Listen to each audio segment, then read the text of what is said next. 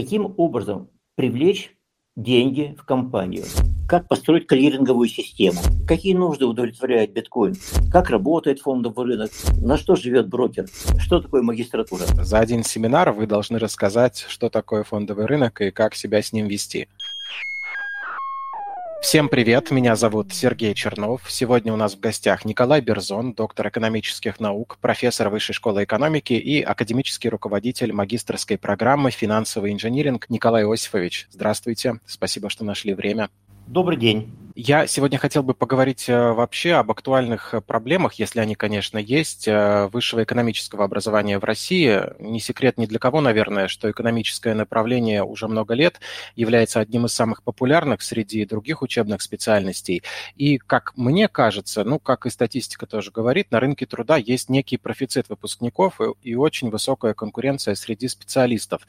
Как вам кажется, нынешним абитуриентам стоит рассчитывать на то, что они смогут быстро найти работу? Или э, может быть такое, что многим придется трудиться не по специальности? О каких специальностях мы говорим? Если мы говорим об экономических специальностях, да, а, я могу сказать, что есть некоторые перепроизводства экономистов, финансистов, юристов, и в этом плане там э, существует конкуренция на рынке труда. А, а конкуренция – это абсолютно нормальное явление, и в конкуренции выигрывает сильнейший. И те ребята, которые получили качественное образование, хорошее образование, они в этой конкурентной борьбе выигрывают. И я могу просто сказать на примере, э, скажем, э, нашей магистрской программы, э, у нас нет, ну, по крайней мере, я не знаю такого прецедента, чтобы кто-то после окончания нашей программы не мог найти себе работу. Человек, который закончил школу и выбирает, в какой вуз поступить, надо посмотреть на рейтинг этого вуза, что за преподаватели в этом вузе, насколько это, эти преподаватели являются самостоятельными исследователями. Публикуют они статьи, публикуют они учебники.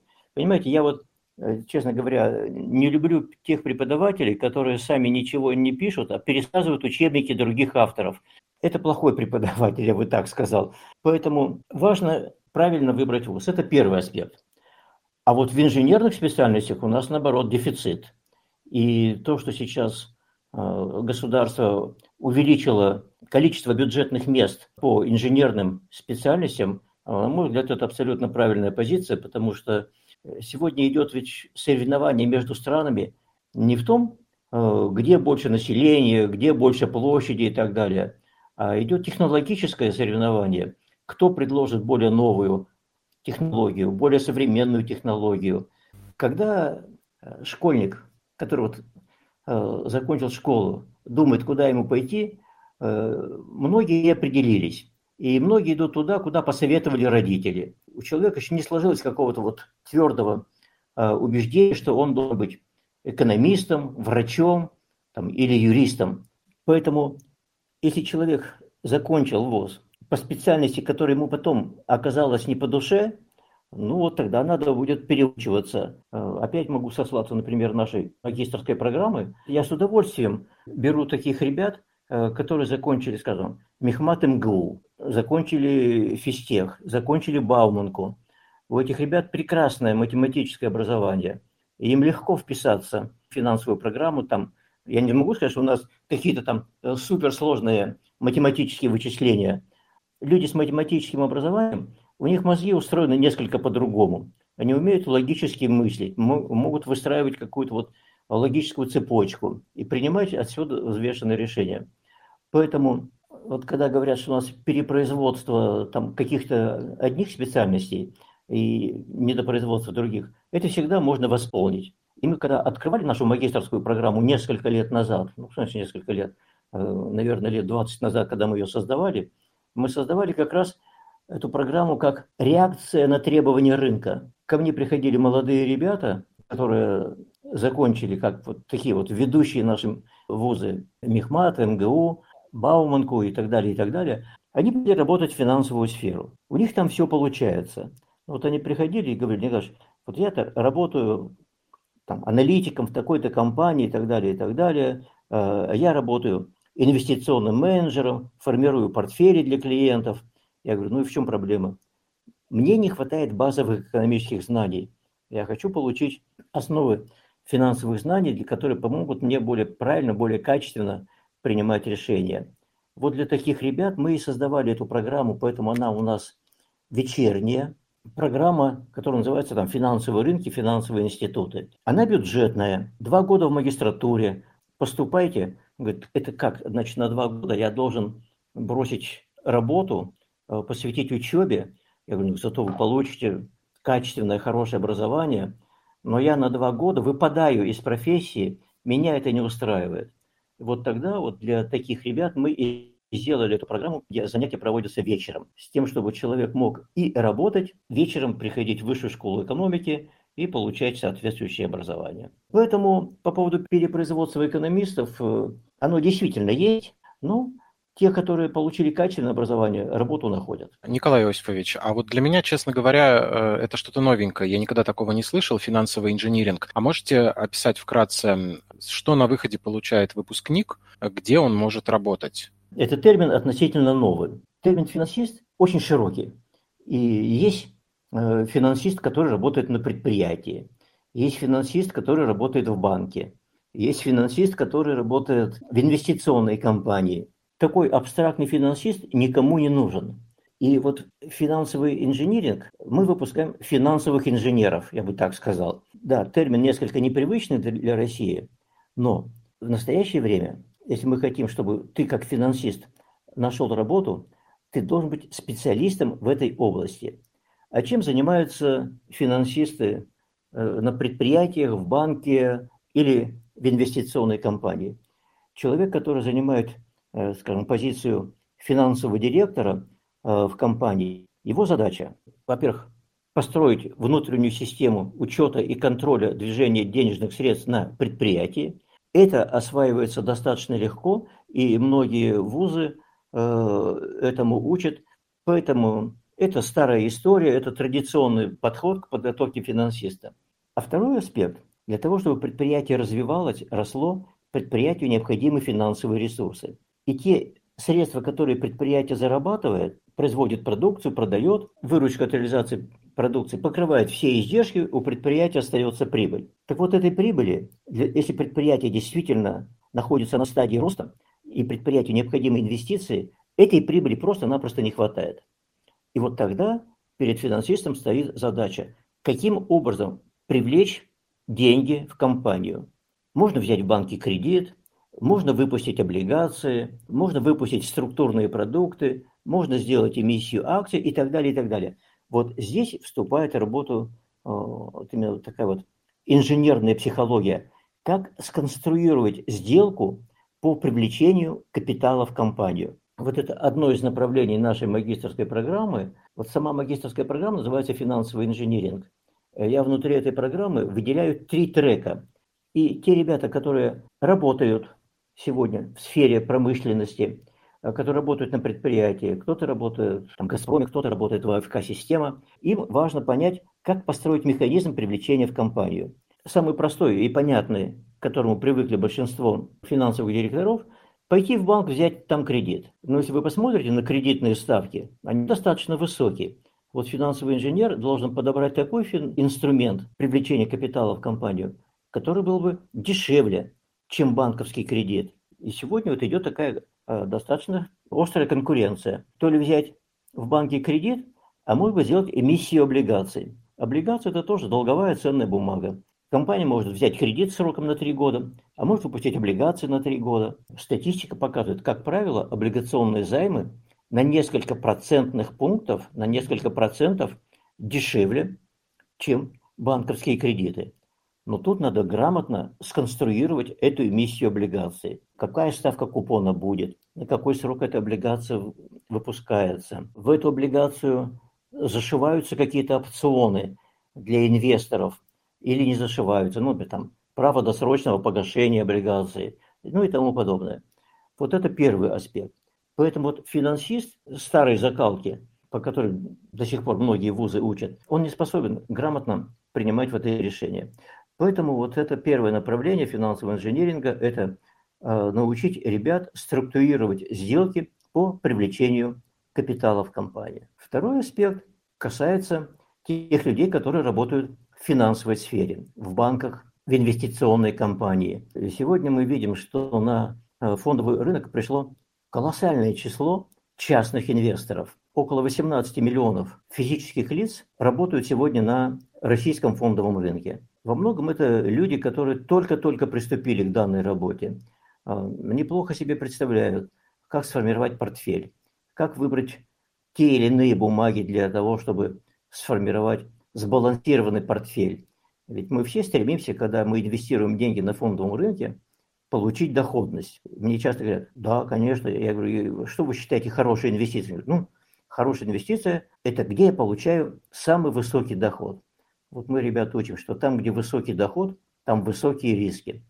Поэтому вот работая в финансовой сфере, финансовый консультант, портфель-менеджер, вот он должен помочь частным клиентам, которые к нему обращаются, сформировать такой портфель, который бы обеспечил нормальную, приличную доходность при приемлемом уровне риска. Это второе профессиональное направление, то, что вот я называю это инвестиционное консультирование. Третье направление посвящено разработке и реализации инвестиционных стратегий. Когда человек самостоятельно инвестирует средства на финансовом рынке. И вот эти инвестиционные стратегии, которые могут использоваться как частным инвестором самостоятельно, инвестиционные стратегии могут использовать и вот те финансисты, которые работают в финансовой сфере, э, финансовые консультанты, могут предложить своим клиентам какие-то взвешенные инвестиционные стратегии. Ну, например, там, стратегия стоимостного инвестирования. Надо на рынке найти недооцененные ценные бумаги, вложиться в эти бумаги и, как говорил Баффет, купить их и держать их вечно. Все это просто. А как оценить? Вот поэтому третье направление, она касается любого человека если человек имеет нормальную работу, получает адекватную заработную плату, которая полностью покрывает его все текущие потребности, у него остаются свободные денежные средства, которые надо уметь инвестировать. Третье направление – это как раз выбор той инвестиционной стратегии, которая наиболее подходит для данного конкретного человека.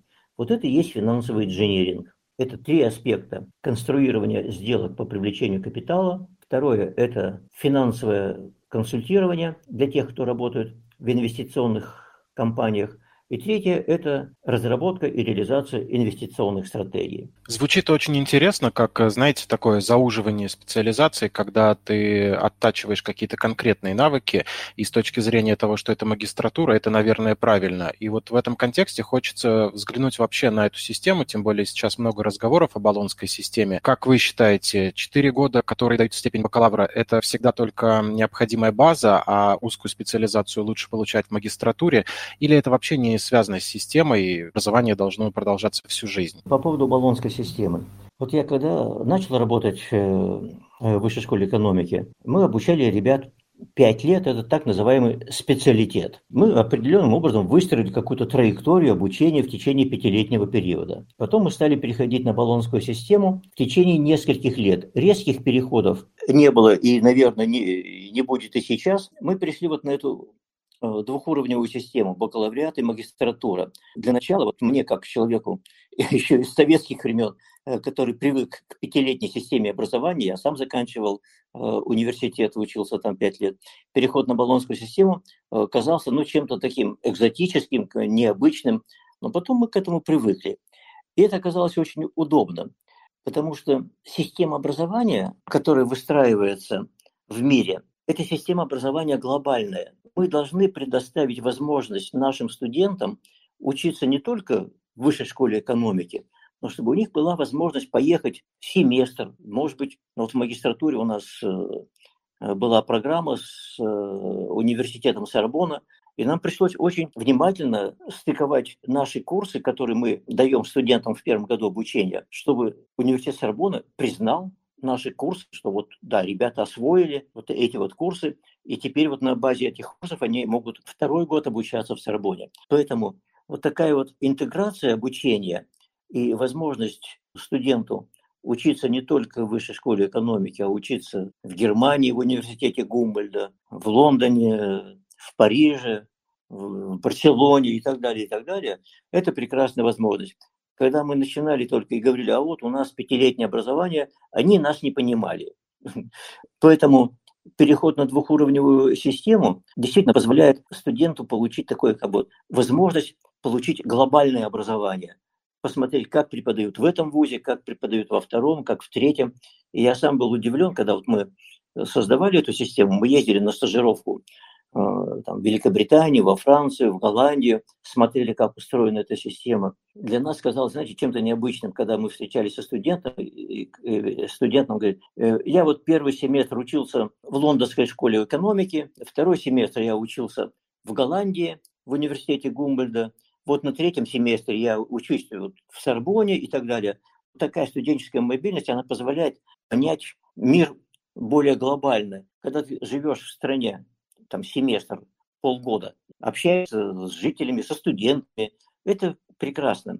Вот, это первый аспект. Второй аспект, магистратура, она позволила нам повысить вот то, что мы называем студенческая мобильность работодатели до сих пор не понимают, что такое бакалавриат. Если еще работодатели, которые находятся в Москве, в Питере, в Екатеринбурге, там, в Казани, в крупных городах, в крупных финансовых центрах, они привыкли э, к понятию, что бакалавр, да, это первая стадия обучения. Некоторые э, работодатели считают, что это незаконченное высшее образование, что человек чему-то не доучился, чему-то, чего-то у него не хватает. Все зависит э, от того, как студент бакалавриата э, может себя продать. По статистике могу сказать, что вот после вышинского бакалавриата процентов 80 ребят э, на четвертом курсе, они работают. Кто-то работает там на, на четверть ставки, кто-то там позволяет ему работать на удаленке. После бакалавриата работают практически все. Это очень интересно, что за два года можно так заузить свою специальность, чтобы быть не просто экономистом, а экономистом с особенностями, который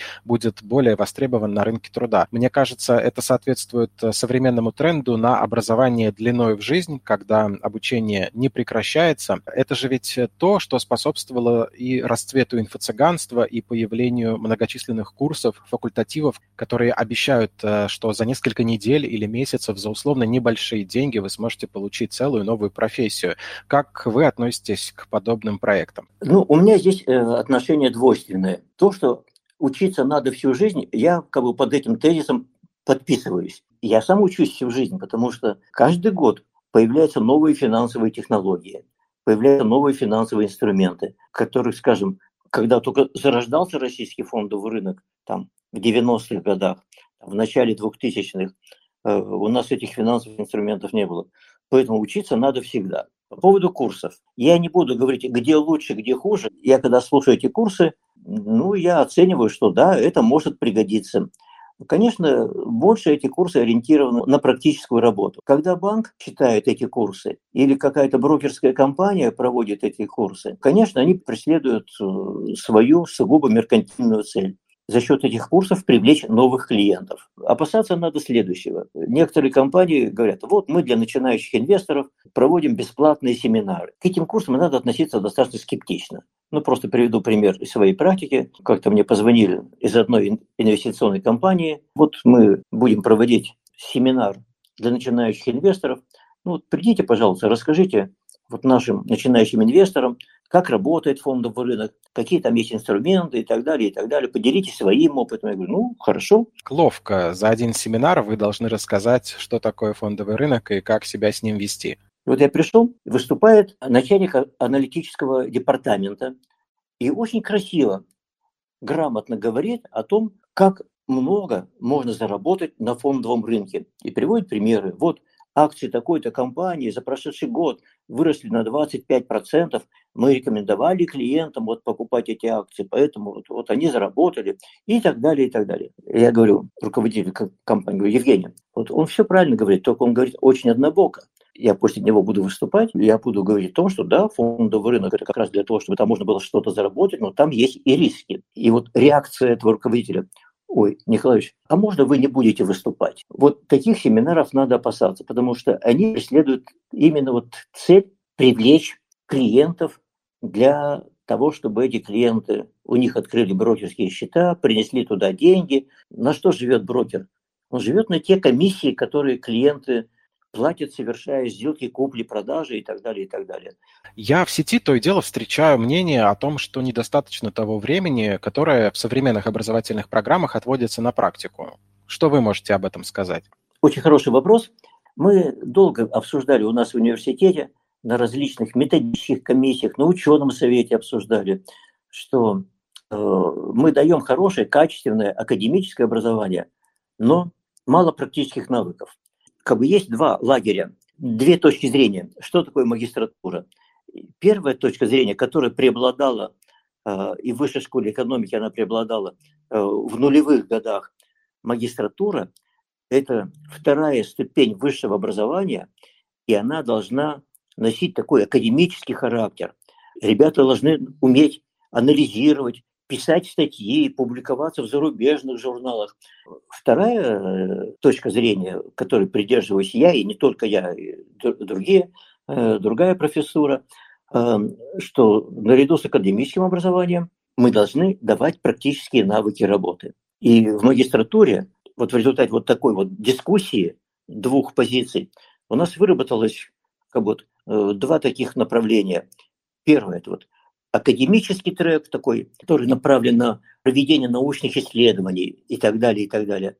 И второй трек – это вот такой практически прикладной трек. Это первое. Второе, Высшая школа экономики получила право проводить обучение по своим собственным стандартам. Мы не выкинули из государственных стандартов ничего хорошего, мы просто э, эти стандарты адаптировали применительно к сегодняшним реалиям. И вот сегодня на магист... в магистратуре есть э, такой вид обучения, который называют проектный семинар. Мы выделили 15 проектов, те темы, которые наиболее интересны, и э, студент имеет право выбрать любой из этих 15 проектов, вписаться в команду, и в рамках этой команды под руководством руководителя проекта реализовать этот проект. Мы, во-первых, учим ребят уметь работать в команде, а это очень важно, уметь выслушать мнение, уметь дискутировать, э, доказывать свою точку зрения, приходить к какому-то консенсусу и, соответственно, э, получать практические навыки. Эти проекты, э, которые реализуют студенты, некоторые проекты нам заказывают компании. Ну, вот у нас были некоторые проекты, которые нам заказывала московская биржа. Как построить клиринговую систему, э, как построить систему взаимозачетов между продавцами и покупателями ценных бумаг, там, ну и так далее, и так далее. Вот здесь ребята как раз и получают практические навыки работы. Поэтому вот проектная работа сегодня это неотъемлемая часть учебного процесса. И вот, знаете, вот эти проектные семинары позволяют еще студенту самостоятельно выбрать зону деятельности, которая ему интересна. У нас есть проектный семинар, где профессор ведет этот проектный семинар, и э, ребята э, формируют оптимальный портфель. Оптимальный портфель – это с точки зрения соотношения риска и доходности. Для кого-то э, интересно конструирование новых финансовых продуктов, которые называют структурные финансовые продукты. Для этих ребят мы сделали отдельный проект именно конструирование структурных финансовых продуктов. И мы даем достаточно широкий пул дисциплин по выбору. Таких дисциплин по выбору у нас порядка 10.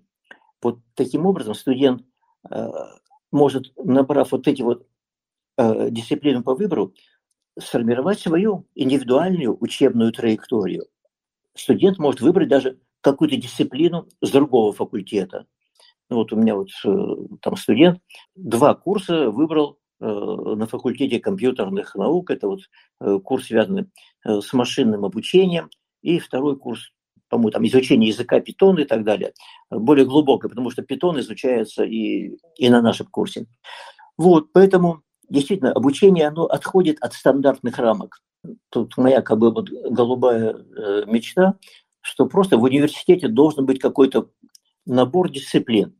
А вот уже студент может выбрать для себя необходимые Вот интересно тут еще немножко остановиться на том, что есть базовые, есть какие-то вещи дополнительные, которые можно брать. А вот если говорить о таких факультативных навыках, которые, о сторонних навыках, которые еще неплохо бы прокачать, развить, приобрести студенту экономического направления, что бы вы лично посоветовали? Языки, международные отношения, может быть, какие-то культурологические дисциплины?